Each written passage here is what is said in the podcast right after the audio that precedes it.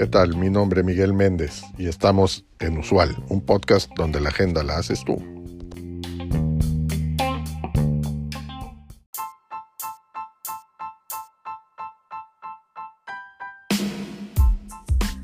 En este episodio vamos a hablar sobre la fuga de capitales de América Latina.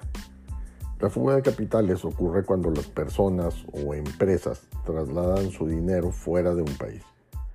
Esto a menudo se eh, sucede para evitar impuestos o inestabilidad política. En los últimos años ha habido un aumento en la fuga de capitales desde América Latina y está teniendo un impacto negativo en la economía de la región. Un informe del Instituto de Finanzas Internacionales muestra que la fuga de capitales desde América Latina alcanzó los 137 mil millones de dólares en el año 2022. Este es el nivel más alto desde el año 2010.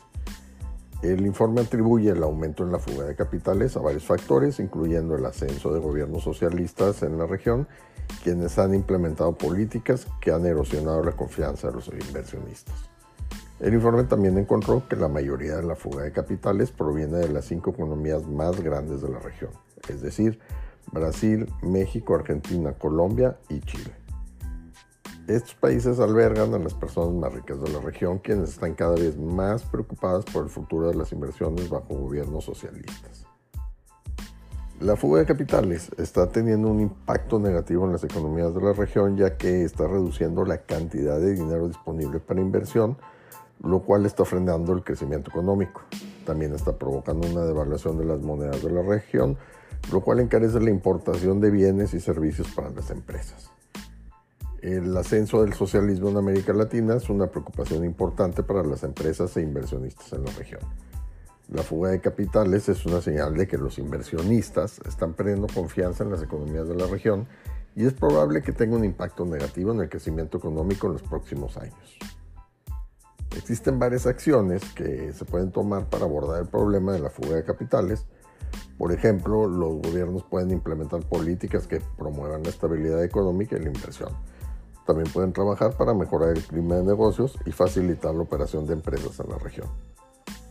Los inversionistas también pueden desempeñar un papel al elegir invertir en países con economías estables y buena gobernanza o gobernabilidad.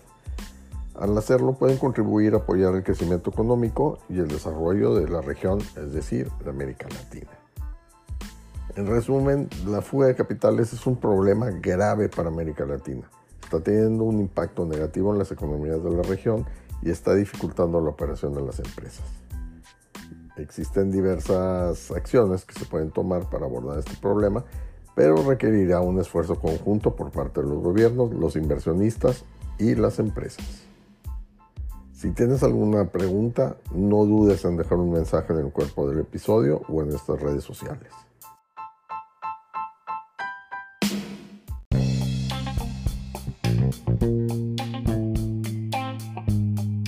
Gracias por acompañarnos en este episodio. Te recuerdo seguirnos y darnos like. Es de suma importancia para el desarrollo de este proyecto. Así como también te pido que nos dejes tu mensaje de voz en el cuerpo de este podcast con el tema que quieras que tratemos en los siguientes episodios o que nos envíes un mensaje directo en nuestro Twitter arroba usual un podcast. Hasta la próxima.